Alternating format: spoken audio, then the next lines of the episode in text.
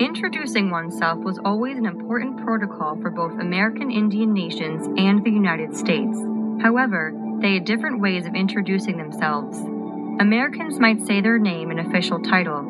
American Indians might say their name and where they were from and identify their clan.